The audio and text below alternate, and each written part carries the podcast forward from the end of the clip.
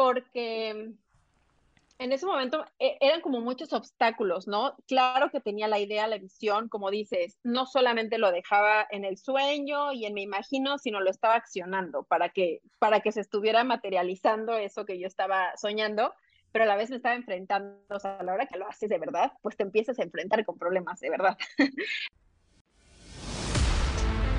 Vive una vida extraordinaria. Este podcast es para personas que están listas para vivir la mejor versión de sí mismas. Esos locos que se salen del molde, los rebeldes que elevan la barra, que cambian paradigmas, que están en busca de su llamado. Estas personas que tienen fe en el futuro y fuerza en el presente. Mi misión es acercarte los hacks y las herramientas que te ayudarán a crear una vida en tus términos, a vivir una vida extraordinaria. Yo soy Ana Paola Miranda. Bienvenidos. La verdad es que estoy súper contenta porque tuve conmigo a Ixchel Anaya. Ella es CEO y fundadora de Copicpo, empresa mexicana dedicada a la producción y fabricación de pañales ecológicos y otros productos reutilizables para bebés. La compañía actualmente factura más de 1.5 millones de dólares anuales y está presente en más de siete países en el mundo. Ella es una mujer increíble, pero además de eso es mamá de cuatro hijos. Hoy hablamos de empresas que escalan, los retos de emprender siendo mamá y siendo mujer, pensar en grande y trabajar a paso firme. Espero que disfrutes tanto como yo de esta entrevista con Ixchel Anaya. Para mí es un gusto el día de hoy tenerte por aquí, Ixchel, en Vive una vida extraordinaria. Bienvenida. Muchísimas gracias. Estoy muy, muy emocionada de poder compartir contigo un poquito y bueno, también emocionada de verdad. Ay, excelente. Pues em, nosotros hemos estado, creo que en contacto desde hace mucho tiempo de manera indirecta. Exacto. Pero eh, como que siempre ha estado este, esta línea de conocernos. Creo que en el mundo de la maternidad es muy interesante sobre todo en el mundo de la crianza respetuosa, se da mucho que son íconos algunas personas y como que todos estamos interrelacionados e interconectados, ¿cierto? Exacto, es como una tribu, ¿no? Que no nos conocemos a lo mejor del todo, pero como dices, hay algo que nos ha conectado una persona, algún gusto particular. Definitivamente eso pasa en este mundo. Así es, así es. Oye, y me gustaría, antes de arrancar con la entrevista, preguntarte, ¿tú no sabías coser cuando comenzaste en este mundo? Te metiste a empezar con el tema de pañales y de todo. Tú, tú dices, yo no sabía coser, mi abuelita me ayudó. Cuéntame, ¿cómo es que entras a este mundo inicial sin saber nada de esto? Claro, no, yo no sabía ni enhebrar una aguja, te lo juro. literal es que no, no era algo que ni siquiera me llamara la atención. Mi abuelita tenía una máquina de coser ahí de esas súper viejitas, eh, muy bonita, que usaba así casi casi como de ahí para tenerla, ¿no? Una mesita muy linda, ni idea ni por aquí me pasaba.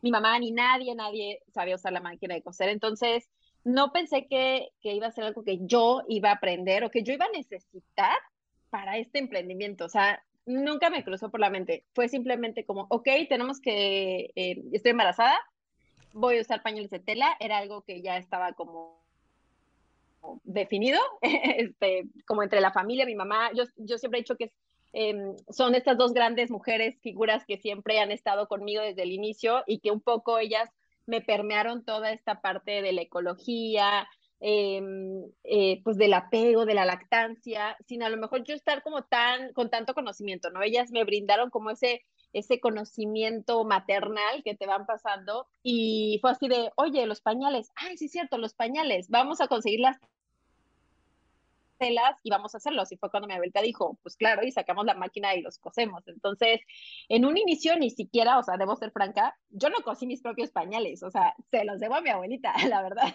O sea, yo estaba ahí como viendo, qué bonito, pero ya fue después cuando decidí emprender, que dije, pues tengo que sentarme y hacerlo junto con ella, no, o sea, no voy a poner a mi abuelita a que hacer todos los miles de pañales, ¿no? Y fue cuando, cuando ella me enseñó. Qué, qué interesante este punto. Y fíjate, tú, tú comienzas en el 2009, ¿cierto? Con este emprendimiento. Es en donde dices, yo voy a comenzar con, con, veo esta oportunidad. ¿Cuál era tu visión al comenzar con Ecopipo?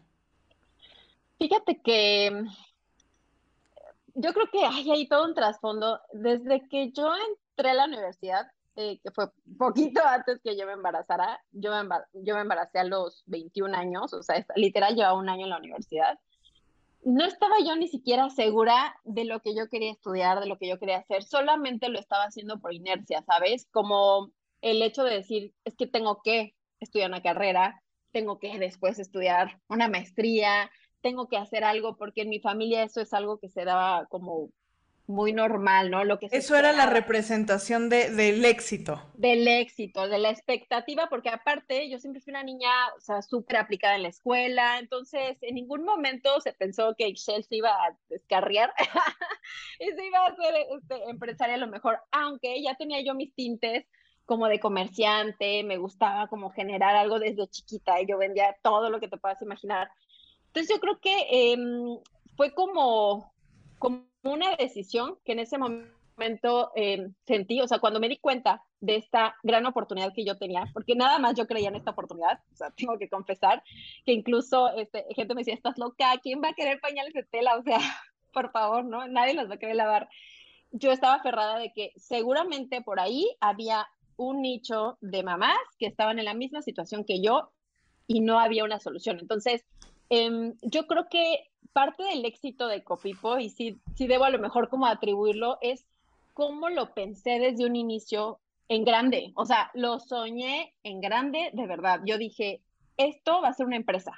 ¿Cómo fue? O sea, a ver, eh, del día uno que tu abuelita estaba cosiendo el pañal a visualizarlo grande, ¿cómo fue? ¿Qué, qué periodo de tiempo fue esto? no debe haber pasado más de un mes, literal. O sea, yo soy yo, mi esposo dice, es que es tan perseverante y tan así como apasionada. Pues sí, así soy, ¿no? O sea, como que pongo el ojo en una cosa y lo quiero hacer. Entonces, fue muy poco tiempo, fue, em, ok, soy mamá. Aparte, creo, creo que en parte tuvo que ver que alguien me dijo cuando me embaracé, y ya te fregaste la vida. ¿No? Entonces, eso, en lugar de tirarme para abajo y escuchar esa vocecita de, sí es cierto, o sea, Michelle aplicada, la que tenía toda la expectativa de que la maestría y bla, bla, bla, bla, y ya se fregó la vida porque se embarazó, dije, cuernos, o sea, de, de, esto yo tengo que demostrarme a mí misma que sí puedo. Y fue lo que pensé, ¿no? Sí puedo, voy a tener a mi hijo, voy a hacer pausa un año, de todas maneras ni siquiera estaba segura de que lo que estaba estudiando lo quería realmente, tenía todavía mis dudas. ¿Qué estabas estudiando?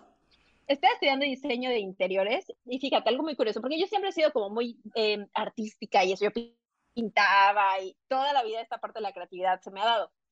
Cuando yo entré a diseño de interiores, me di cuenta que existía diseño industrial dije, ¿cómo no entré a esa carrera? Porque podían crear cualquier producto, cosa, lo que se te ocurriera, lo podían crear y después lo podías comercializar. Y dije, eso me hace clic totalmente. Entonces, bien chistoso, cuando yo tomo la decisión en las vacaciones de que al, siguiente semestre me voy a cambiar a diseño industrial, es cuando yo me embarazo y es cuando aparece Copy por mi vida. Entonces, fue muy curioso cómo, la, cómo siento que fue como eso era lo que yo quería, ¿no? Y a lo mejor no lo estudié, pero terminé haciendo un diseño industrial y poniendo un, este, una empresa de eso. Entonces, cuando lo vi, o sea, cuando mi cabeza hizo clic, dije, esto va a ser una gran empresa, los bebés nacen en todo el mundo, no nada más en México. Desde un principio yo dije, esto no es un negocio local, esto no es un changarro, esto es en lo que tengo que enfocar toda mi energía, todas mis ganas. Yo quiero literal cambiar el mundo y que todo el mundo use pañales de tela, ¿no? Así con ese entusiasmo de emprendedora apasionada, que obviamente había cosas que faltaban, pero bueno, creo que es la primera chispa que necesita brotar en ti. Eh, tomé la decisión y lo vi muy claro, lo puse como un objetivo súper, súper claro. Que acabas de decir algo bien interesante, que es esta parte de la chispa. Y creo que hilando un poco esta situación de, de tú pensando en una carrera afín a lo que hoy sí estás realizando, es esta, hay un dicho que a mí me gusta mucho que dice que lo que tú estás buscando te está buscando a ti también. Y, qué interesante justo, ¿no? Que tú, tú estás volteando a ver esta, esta, esta carrera y en ese momento aparece esta situación, porque muy probablemente hubieras entrado a la carrera y tal vez si no hubieses estado embarazada no hubieras desarrollado este primer producto, ¿cierto? Digo, evidentemente habrías hecho algo porque, porque el, el rush, la pasión estaba, pero, pero es impresionante esta parte. Ahora, tú al día de hoy, porque justo, y quiero ir llevando a, la audiencia que vaya conociendo un poquito más de tu historia, ¿cuál es, este primer ¿cuál es este primer paso que das? Porque del día uno que tu abuelita cose los pañales contigo, ah, ¿cuál fue el primer, la primer parada de Ecopipo? Bueno, yo creo que em, de pasar a ser un producto para mí muy funcional a decir, ok, esto es una oportunidad de negocio y lo quiero, Em, fue porque la gente me empezó a preguntar, ¿qué trae puesto tu hijo? No, fue como, ¿qué es eso ¿Qué trae ahí? Ah, no, pues son pañales de tela. Entonces, yo ya les había hecho unas modificaciones, pero todas estas modificaciones eran para mí, o sea, no estaba yo pensando todavía en, porque lo voy a comercializar. Todas esas adaptaciones que yo le hice al pañal de empezar con un una, una telita normal y el plastiquito que todas las abuelitas conocen, o sea, el pañal tradicional a ah, lo voy a cortar así, le voy a poner resortitos, le voy a poner velcro para que esto pase, para que sea más fácil de usar, o sea, ya como en función de todas mis necesidades y que lo empezaron a ver las personas cuando salía con mi hijo, fue así de, oh, ¿qué es eso, no? Y entonces mi cuñada incluso dijo, ella acaba de tener un bebé como poquito tiempo después que yo, me dijo, oye, véndeme de tus pañales que estás haciendo. fue así como, véndeme. Ok, o sea, puedo vender mi producto. Y, y fue, fue cuando dije, lo voy a vender. Y ¿Seguías en la universidad? No. Ok, te saliste. o sea, yo no regresé, digamos que en, en, todo ese periodo yo ya me salí, este, no regresé. O sea, yo había tomado la decisión cuando eh, decidí tener a, a, mi bebé de voy a estar un año sin universidad. O sea, no, sí quería dedicarle, decía yo, por lo menos un año a estar en casa con mi hijo, ¿no? Entonces, este, no, no estaba yo ahí. Y recuerdo perfecto, estaba en mi casa, fue así como que, ok, sí, hice los pañales de mi cuñada, se los entregué, le funcionaron muy bien. Y dije, le voy a tomar una foto a mis pañales, así en la sala de mi casa, puse mi set muy casero, le tomé la foto. Y en ese entonces empezaba eh, Mercado Libre. Sí, 2008, sí, sí, sí, O sea, o sea, entonces lo subí, lo subí y dije, pues a ver si se venden los pañales.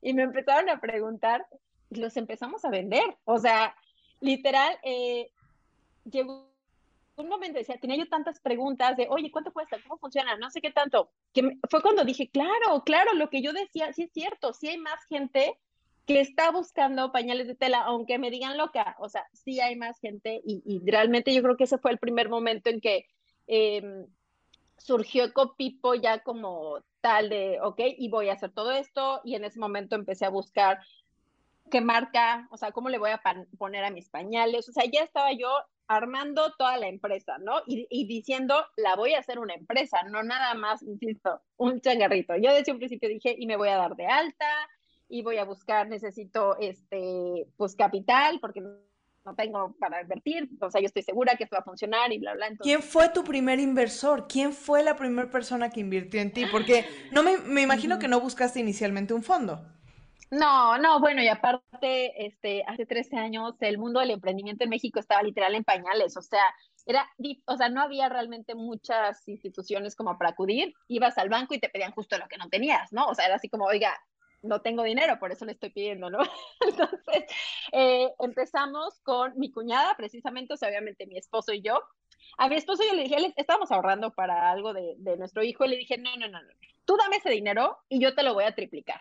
O sea, olvídate de esa fiesta, no, no me acuerdo ni qué era, o sea, si era el bautizo, que algo le dije, no, tú préstame, o sea, tú, vamos a usar este dinero para este negocio y necesitamos más, ¿no? Entonces fue mi cuñada y un amigo de, de mi esposo también, y digamos que ahí armamos la primera sociedad en ese entonces y así literal fue así de que y voy a hacer una sociedad y voy a registrar mi marca ante el INPI y en ese momento me acuerdo que me dolió así en el bolsillo invertir en registrar mi marca. Y digo, al día de hoy, después de, de situaciones que me pasaron tres, cuatro años después, dije, wow, qué bueno que se me iluminó la cabeza y sí lo hice, porque si no lo hubiera yo tenido registrado, me lo hubieran quitado tres, cuatro años después. Yo quiero llegar a, ese tipo de detalles, pero vámonos por partes, vámonos por partes. Claro, claro. Justo, a ver, entonces te topas primero con esta situación en la cual llegas a, ya registras, das de alta, porque tu visión era amplia y creo que aquí es bien importante el mencionar que tus acciones y tus, mm, tus acciones tienen que estar alineadas con, tu pensamiento.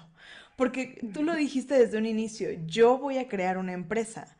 Y no podías crear una empresa si no tomabas acciones de empresa. Exacto. Entonces, es, eso se me hace importantísimo y súper congruente completamente con, lo que tú estabas queriendo eh, poner sobre la mesa. Ahora, empieza a crecer Ecopipo, empieza a crecer también Ixchel. O sea, ¿cómo, ¿cómo empiezas tú a transformarte en este crecimiento? Porque en esta primera etapa, ¿cómo empiezas tú a moverte? Híjole, yo siempre digo que Copipo es mi quinto hijo. o sea, literal yo... Como el segundo, ¿no? Bueno, sí, eh, pero digo, tengo cuatro. Entonces, cuatro, cuatro hijos de verdad. y el copipo, ¿no? Que ahorita digo, ya pasó por su, su fase de, de, gestación cuando estaba mi cabeza, en los primeros años, que híjole, qué pesados son. Eh, la adolescente, y bueno, ahí vamos, ¿no? Ahí vamos con un joven. Entonces, este, sí, bueno, en ese momento podríamos decir que mi segundo hijo. Y híjole, yo creo que sí fue súper eh, retador porque en ese momento e, eran como muchos obstáculos, ¿no? Claro que tenía la idea, la visión, como dices, no solamente lo dejaba en el sueño y en me imagino, sino lo estaba accionando para que, para que se estuviera materializando eso que yo estaba soñando, pero a la vez me estaba enfrentando. O sea, a la hora que lo haces de verdad, pues te empiezas a enfrentar con problemas de verdad. Entonces, e, era de que, ok, pero eh, no hay realmente tanto capital, ok, pero no tengo tantos conocimientos. O sea, ahí sí me empezó a pegar el, estoy emprendiendo, tengo todas las ganas, pero no sé hacer esto o no sé cómo apoyarme de esto. Y tuve que aprender a hacer cosas que pensé que no me gustaban. ¿Cuáles fueron esas cosas? cosas como cuáles? Cosas como administrarme, ¿no? Conocer conceptos a lo mejor de administración, que no digo que lo haya hecho todo muy bien desde el principio, definitivamente no, pero por lo menos me, topé con los conceptos, tratar de entender cómo sacar mis costos, todas, todas estas cosas que la verdad es que pues en la escuela, digamos, en la prepa, pues no, no tienes esos conocimientos ni por error. Eh, cosa que es muy importante que deberíamos de saber desde chiquitos, o sea, yo a mis hijos desde ahorita les estoy tratando de enseñar un poco de finanzas personales, porque eh, a veces eh, regresamos a eso ya cuando estamos metidos en un hoyo, ¿no? Entonces creo que es importante eh, prevenirlo. También em, desde un principio comenté que quería exportar. O sea, yo me quería aventar a todo, ¿no? Voy a ¿Cuándo dijiste? Porque pasar de voy a crear una empresa a voy a exportar es un salto. ¿Cuándo, ¿cuándo fue que esto se te ocurre? Primer año. o sea, en, los pocos meses de crear la empresa, dije, una empresa que no vende, pues ¿cómo voy a avanzar? Necesito aumentar el volumen de ventas porque necesito empezar a bajar los costos. Cuando me di cuenta de los costos, ¿no? De decir, ok, me estoy trayendo eh, yarditas de tela, o sea, yarditas para hacer 30, 50, 100 pañalitos. Necesito poderme traer rollos de tela. Para poderme traer rollos de tela, necesito financiarme de a lo mejor ventas más grandes, ventas por volumen. Entonces necesito buscar un comprador que en este momento pues pueda, digamos, como pues sí, ¿no? Financiar este crecimiento. Entonces fue cuando decido, ok, en México voy creciendo, definitivamente empecé con este modelo de distribuidoras, que también es algo muy padre que, se fue dando, eh, pero necesito seguir creciendo. ¿Eso fue en tu primer año? Sí, en mi primer año exporté. Entonces, ¿Qué tal? ¿Qué tal? sí, entonces, ¿cómo se exporta? ¿No? ¿Qué tengo que hacer? Pues me tuve que meter a aprenderle, a aprender de, de, pues, de los requisitos para exportar, em, de algunos temas de comercio internacional, de, pues, de Incoterms, de todo este tipo de, ¿qué fue lo que hice? Pues me acerqué a instituciones para que me enseñaran, para que me asesoraran. Y si yo no lo sabía hacer, empecé a buscar quién lo sabía hacer Eh, obviamente trataba de buscar la manera en la que pudiera conseguir a lo mejor un financiamiento o que fuera como algo del gobierno que me apoyara en esa, en esa situación específico. Pero sí, sí fue así literal, fue como, bueno, me voy a anunciar, tengo a mi primer cliente que fue en Canadá, y eh, pues sí, mi primer cliente me compró 300 pañales y teníamos, eh, ¿qué serán? Yo creo que ocho meses, cuando mucho, porque fue mi primer año así como este panzazo, pero fue como a los ocho meses de, de haber fundado Ecopipo, yo estaba mandando mis primeros 300 pañales, que para mí, bueno, o sea, cuando yo vi ese número junto, dije, wow, ¿no? O sea, 300 pañales. Hoy me da un poquito de risa. Claro, porque al final de cuentas, bueno, para hacer un poco de contexto en este escenario, actualmente estás en más de 10 países, ¿cierto? Sí, no, y aparte actualmente, eh, pues ya México fue curioso, pero tardó un poquito el tiempo en el que Em, digamos como que el mercado mexicano entró en toda este, esta onda de querer abrirse más a los productos ecológicos. En otras partes del mundo estaban pasos adelante nosotros. Por eso yo al principio, fue curioso, vendía yo más en el extranjero que en México.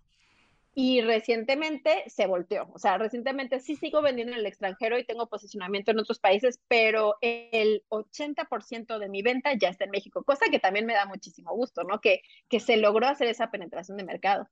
Completamente, completamente. Y vamos a entrar ahora sí como a estos lugarcitos medio complejos, ¿no? Porque tú mencionas, dices que de repente durante estos primeros años de crecimiento, porque al final el primer año tuviste un crecimiento exponencial. Sí. Pero siempre mencionas esta parte de tiraba la toalla y a los cinco minutos la volvía a levantar, ¿no? No, no, no había forma de, de, dejar esa toalla de tirada.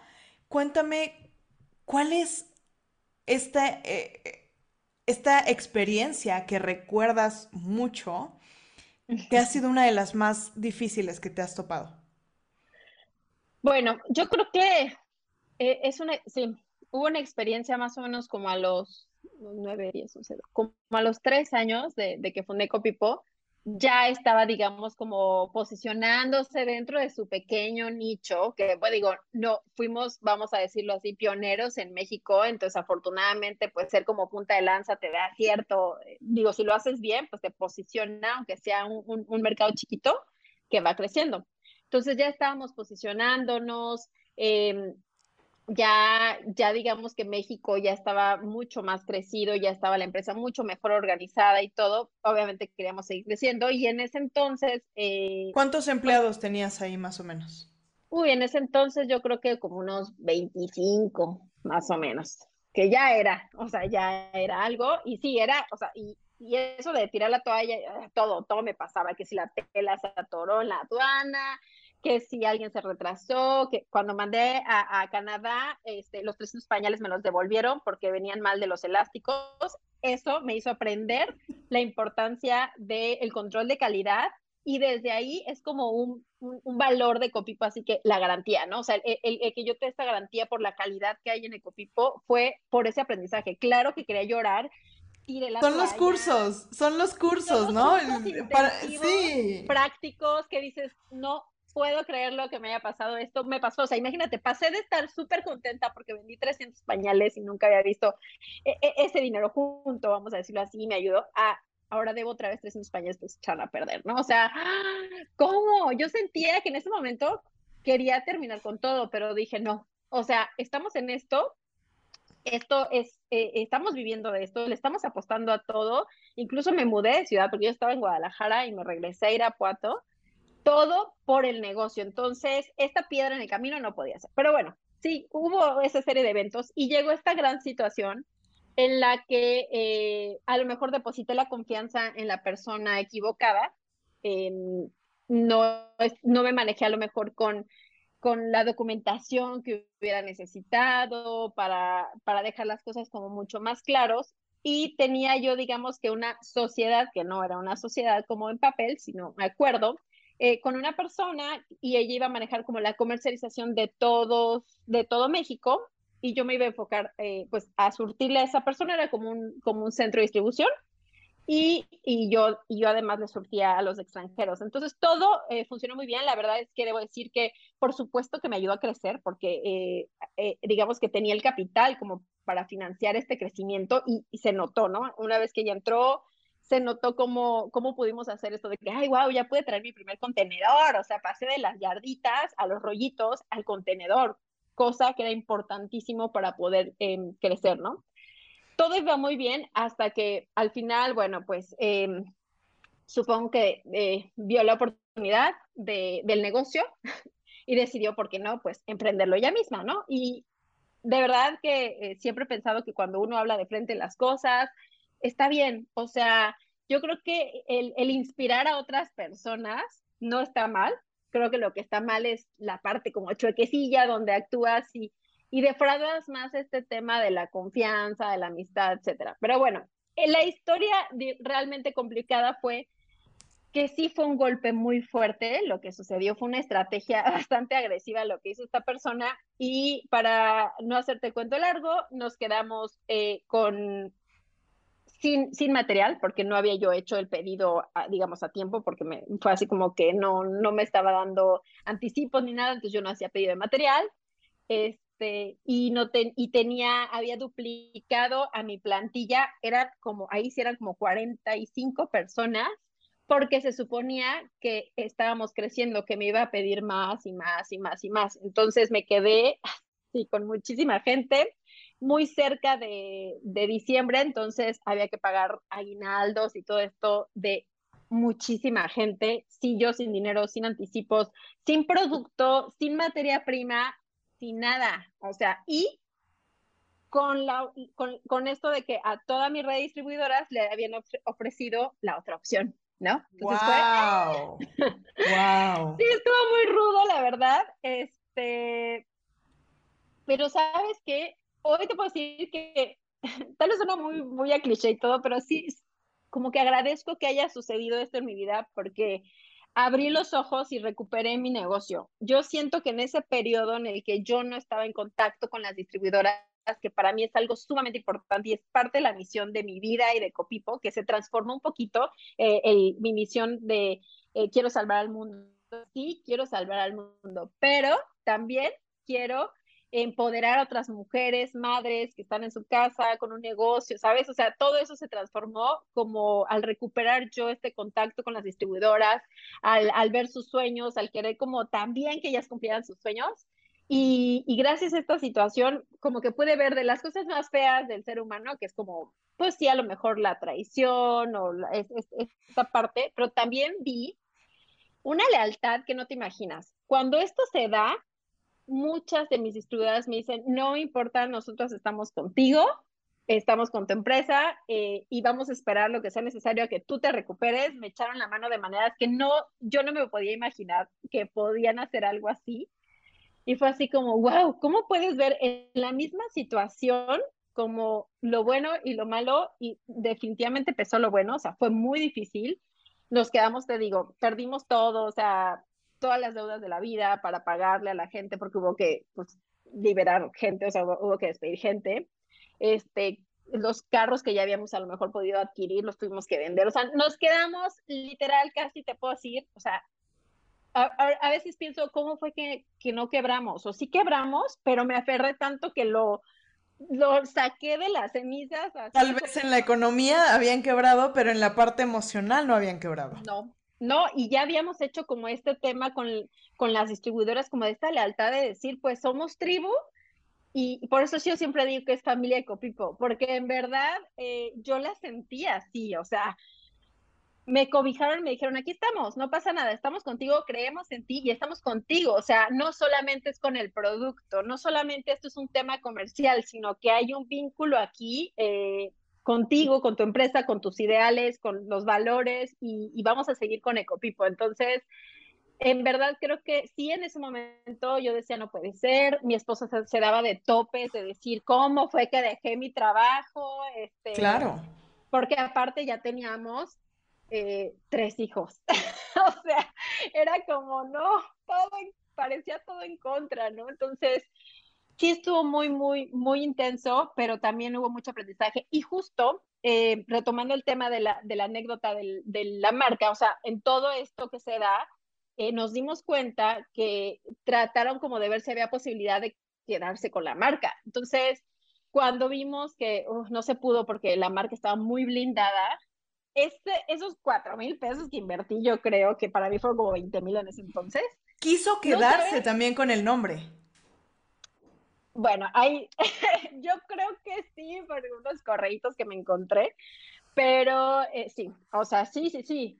La verdad es que hubo por ahí como una duda de, de, de, si lo hacían o no, y cuando vi el correo de no, sabes que está muy blindada, dije, wow, o sea, mm, porque, ok, podía yo empezar otra marca y la gente y todo, pero ya Ecopipo lo estaba yo posicionando como tal, el nombre de Ecopipo ya sonaba, ¿no? Ya tenía un prestigio y esto podía confundir incluso a las personas, o sea, había gente que, que, bueno, que creo que ni, ni nos conocía, así como de que, ah, Pixel es la de Copipo, ok, ¿no? Entonces sí, sí era como, se podía utilizar esa marca.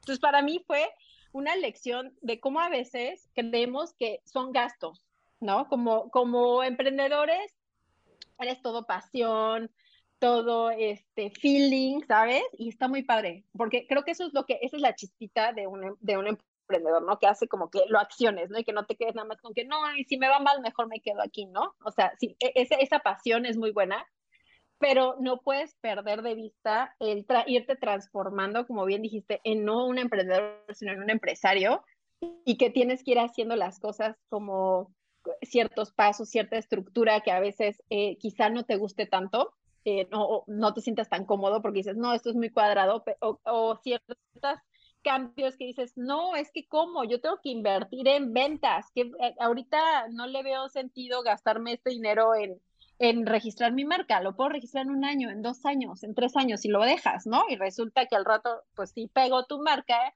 la quiere registrar y alguien más ya te la registró. Imagínate, ¿no? Entonces... Qué, qué, qué, fuerte, justo que mencionas esta, este punto, porque yo creo que muchos emprendedores y específicamente muchas mujeres que empiezan en, en el mundo del emprendedurismo, eh, comienzan con un mini capital, pero las acciones van siendo de este tamaño también.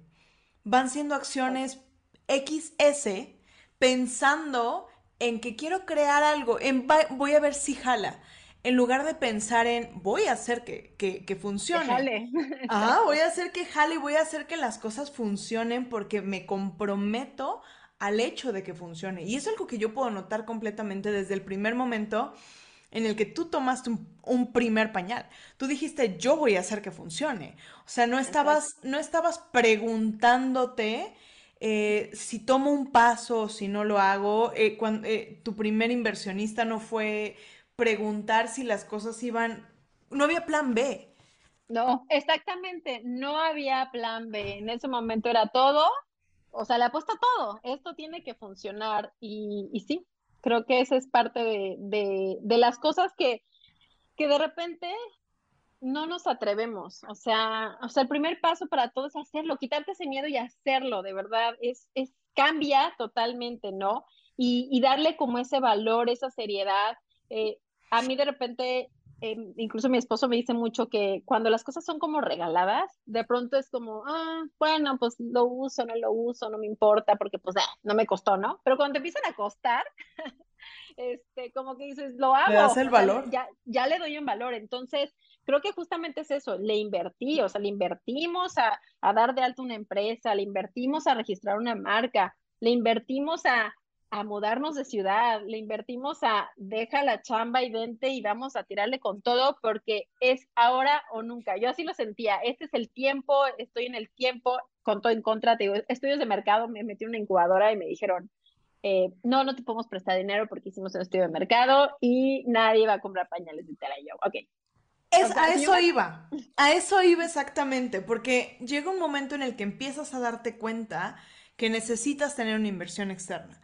Y justo mi, mi, pregunta, porque por lo que entiendo, y quiero que, ahí me lo, nos lo comentes, ¿tú todos los financiamientos que hiciste fueron por medio de apoyos eh, gubernamentales? ¿Fueron por...? cuéntame, ¿cómo, ¿cómo comienza tu parte de inversión externa? Todo fue literal em, familia y amigos, o sea, tarjetas de crédito, o sea, de mi abuela, de, de quien fuera que nos, o sea, mi esposo era así como que, oye, fíjate que esto y, los pañales y, ¿sabes? Todo el tiempo era estar hablando de los pañales, de cómo íbamos, pero necesitamos una inversión y no sé qué tanto, y estar buscando, porque, insisto, e, en ese tiempo, en esa, en esa primera etapa, em, no había muchas opciones para emprendimiento y las que había, que eran como este tipo de incubadoras, por ejemplo, pues me habían dicho que no. Entonces, ¿qué hacía, no? O sea, ¿Qué buscaba del gobierno? Bueno, apoyos en el sentido de, a ver, alguien te puede apoyar con el tema de exportación, te van a enseñar esto, ¿no?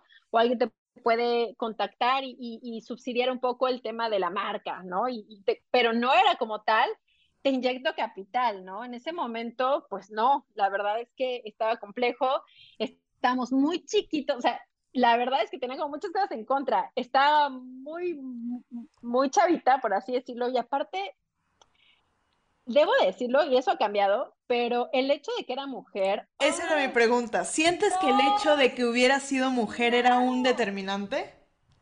Claro que sí, o sea, de verdad que sí me topaba, que a veces, oh, cómo me enojaba esa situación, porque la gente decía de, ah, no, es que este, su esposo, ¿cuándo viene? ¿No? O sea, como que iba yo a algún lugar o que alguien se acercaba a nosotros y yo, ¿para qué necesitas a mi esposo? Disculpa, o sea, yo soy la dueña. como que no podían, la gente no lo podía creer cuando llegaban a visitarnos proveedores, no querían hacer las negociaciones conmigo. Había veces que eh, mi papá estaba en la empresa, digo, es una empresa muy familiar, o sea, eh, mi papá entró, mi mamá, mi hermano, todo el mundo entró en, en, un principio. Y la gente era así como que, ah, sí, este, vine con su papá el otro día, que no sé qué tal. Le dije, ah, sí, ¿qué necesitas? ¿No? O sea, yo aquí estoy. Era, a mí me, me, me impactaba mucho. Además, estaba súper joven. Sí, te digo que, bueno, o sea, Ecopipo lo fundé a los 20, ¿qué? ¿22? Sí, digo, a lo mejor sí, o sea, se supone que yo tenía que estar en la universidad en ese entonces, este, y, y, sí, me veía así como muy chamaquita y ah, toda loquilla y pues no sé, como que no, no, no, no sé si no les daba yo como esa seriedad de que pues los empresarios pues son eh, señores grandes, ¿no? ¿Qué qué fuerte el hecho de... Muchísimo. O sea, eso sí, qué evolución. Sí, qué estigmas de verdad que han, han ido pasando y justo ahorita el poder observar, ¿no? Cuando se habla de fondos de inversión, porque realmente yo puedo decir que en México todavía estamos muy en pañales en esta área. O sea, fondos de inversión, estamos hablando de que tienen poco tiempo existiendo en México o poco tiempo siendo más accesibles a el común denominador de la sociedad. Pero además de eso, abrir un fondo y que una mujer esté buscando un fondo, pero además una mamá esté buscando un fondo. Aparte mamá. Exacto. Y justo, ¿cuál ha sido este mayor reto que has tenido emprendiendo y maternando? Porque fueron cuatro hijos en el mismo tiempo en el que criabas a tu, a tu quinto hijo, ¿no? Sí, la verdad es que creo que es algo de lo que me preguntan mucho, ¿cómo le hiciste? ¿Cómo le haces para tener? Y creo que algo que, que siempre me toca decir es no romantizando ninguna de las dos cosas, ni la maternidad, ni el emprendimiento.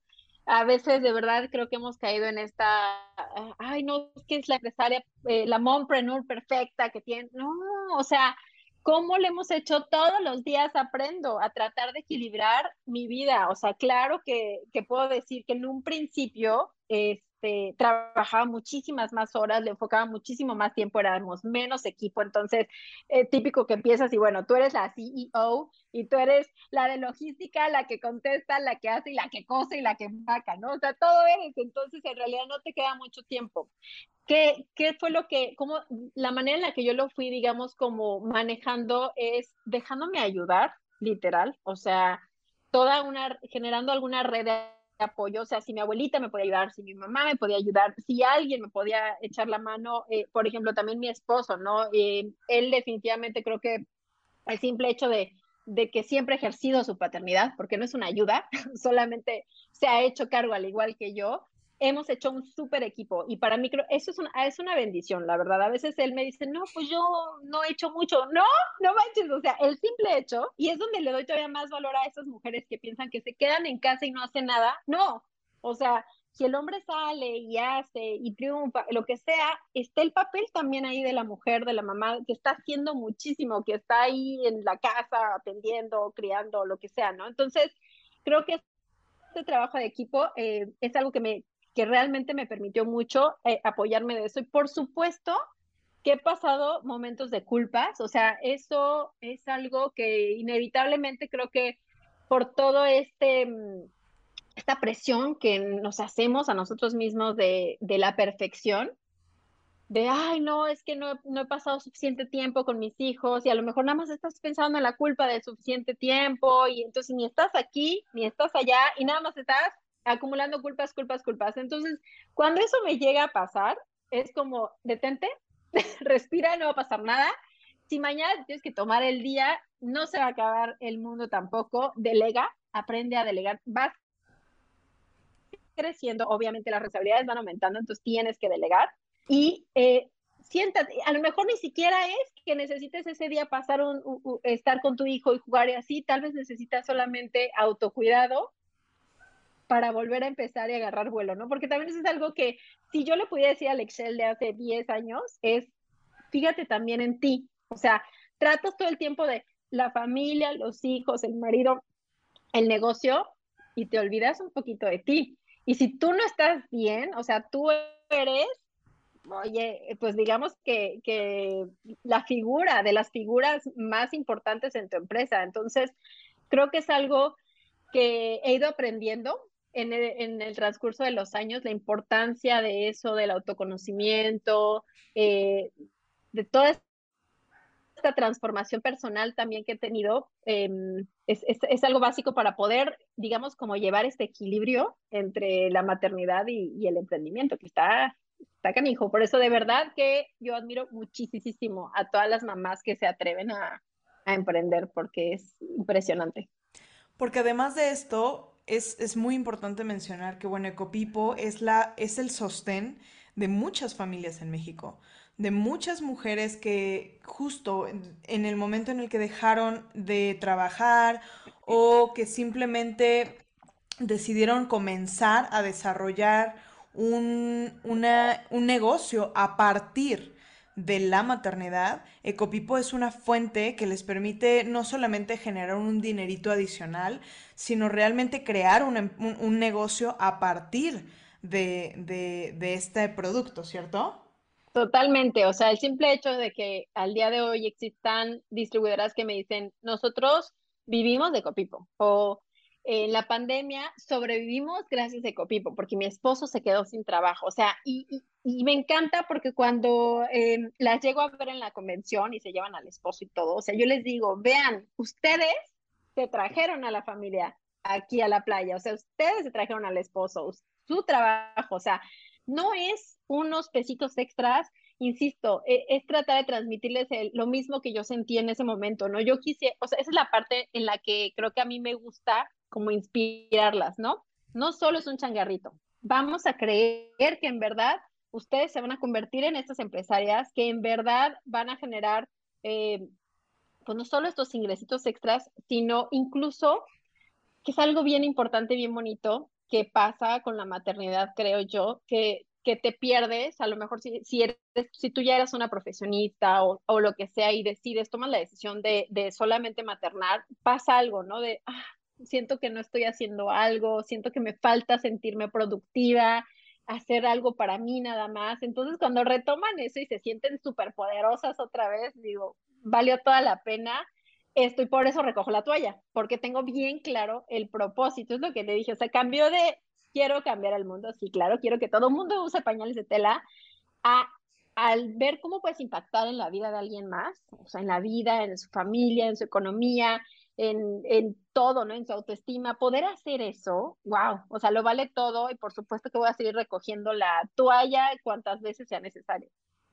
Qué, qué, qué, qué bonito mensaje. Ixchel, ¿Cuál es el siguiente paso de Copipo? Híjole, no puedo adelantar muchísimo, pero sí, mi mente tiene un año como pensando qué más podemos hacer, de qué otra manera eh, pues este negocio puede seguir eh, impactando más vidas, llegando a más lugares y, bueno, pues em, estoy pensando en hacer algunos cambios que, vienen dentro del modelo de negocio para expandirnos muchísimo más. O sea, yo espero que esto de verdad sea un parteaguas en el que a lo mejor todos estos 13 años, pues ya hemos visto, eh, pues justamente como nuestras áreas de oportunidad, o sea, todo lo que ha funcionado, todo lo que no funciona. Y creo que con esto podemos hacer algunos cambios que van a potenciar el crecimiento de Copipo eh, muchísimo, ¿no? Al final creo que estamos en un momento en el timing perfecto, así lo siento yo. O sea, si, si, si hace tres años yo sentí que, bueno, nadie usa paños de tela y nadie está pensando en, ecología y nadie, a nadie le importa nada en el mundo, ¿no? Pero al día de hoy sí, ¿no? Y ya tenemos 13 años recorridos. Por supuesto que ahorita son más bien otras empresas las que están volteando a ver este tipo de mercado de, de temas verdes, sustentables, etcétera. Nosotros ya tenemos una carrera recorrida y creo que justamente eh, toquen Ecopipo, no dormirse en sus laureles, no, no quedarnos con lo que ya hemos logrado, sino seguir innovando.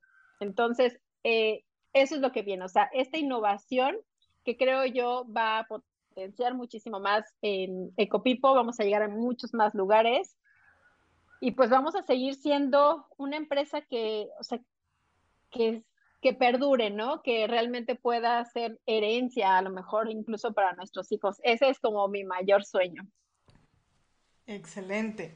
Me gustaría hacerte seis preguntas que son las seis para trascender.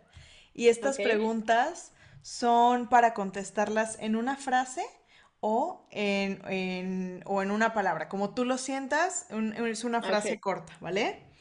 Ok. ¿Qué es algo que antes valorabas y que ya no valoras? Híjole, valoraba a lo mejor el cumplir con las expectativas de alguien más en lugar de, de, realmente cumplirme a mí misma. ¿Qué es algo en lo que estés constantemente buscando mejorar? En, mi crecimiento personal, todo el tiempo.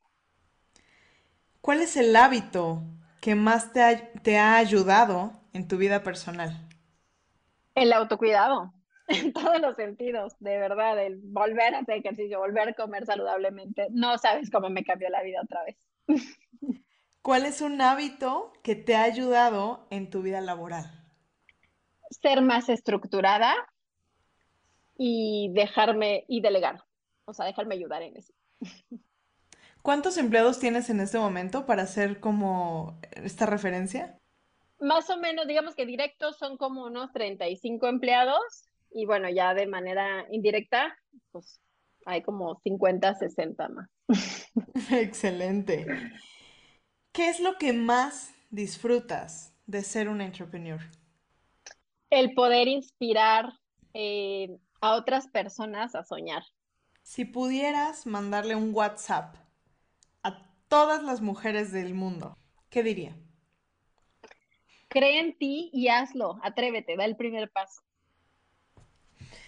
Excelente, Ixchel. Creo que es, una... De verdad, yo le tenía muchísimas ganas a esta entrevista. Le tenía muchas, muchas ganas porque creo que eres una mujer, creo que eres una crack. Creo, creo, que eres una mujer súper inspiradora, que tienes eh, una visión muy, muy grande, que justo tienes unas ganas y una chispa de hacer las cosas en grande y me encanta el poder eh, ser este espacio para compartir tu historia. Em, ¿Hay algo con lo que te gustaría cerrar esta entrevista antes de, que terminemos? Pues yo creo que lo más importante em, en todo lo que hagamos, sea llames emprendimiento, o sea, en general, creo que a, esta vida necesitamos encontrarle un propósito. Ese propósito es el que nos va a hacer movernos, es, el que nos va a hacer creer que lo que va a suceder, ¿no? Pero tienes que encontrar como este propósito. Para mí es algo que ha marcado mi vida, el, el poderlo encontrar y que termina siendo como este, este motor que me, que me, como dices, ¿no? Es esta chispa, ¿no? Que me, me sigue seguir adelante. Pues Ixchel, te agradezco muchísimo esta entrevista para Vivir una vida extraordinaria. Sin duda sé que va a ser de inspiración para todas las mujeres que el día de hoy están escuchando. Mujeres que muy probablemente eh, se encuentran justo en, el, en, en, este momento en el cual tienen un bebé en casa, a lo mejor ya tienen un adolescente en casa, o sea, mujeres que están buscando un paso adelante. Creo que es un excelente ejemplo de salir avante, de, de moverte, de levantarte ante las circunstancias, de tirar la toalla y levantarla después de cinco minutos. No pasa nada, o sea, no, pueden hacerlo. Hey, si te gustó este episodio, síguenos en la plataforma que más te guste para escuchar tus podcasts y comparte, comparte con estas personas con las que quieres que vivan una vida extraordinaria. Únete a nuestra comunidad, encuentra el link en la descripción para unirte a nuestra comunidad de Breakers de expansión. Te mando un fuerte, fuerte abrazo, nos vemos en el próximo episodio.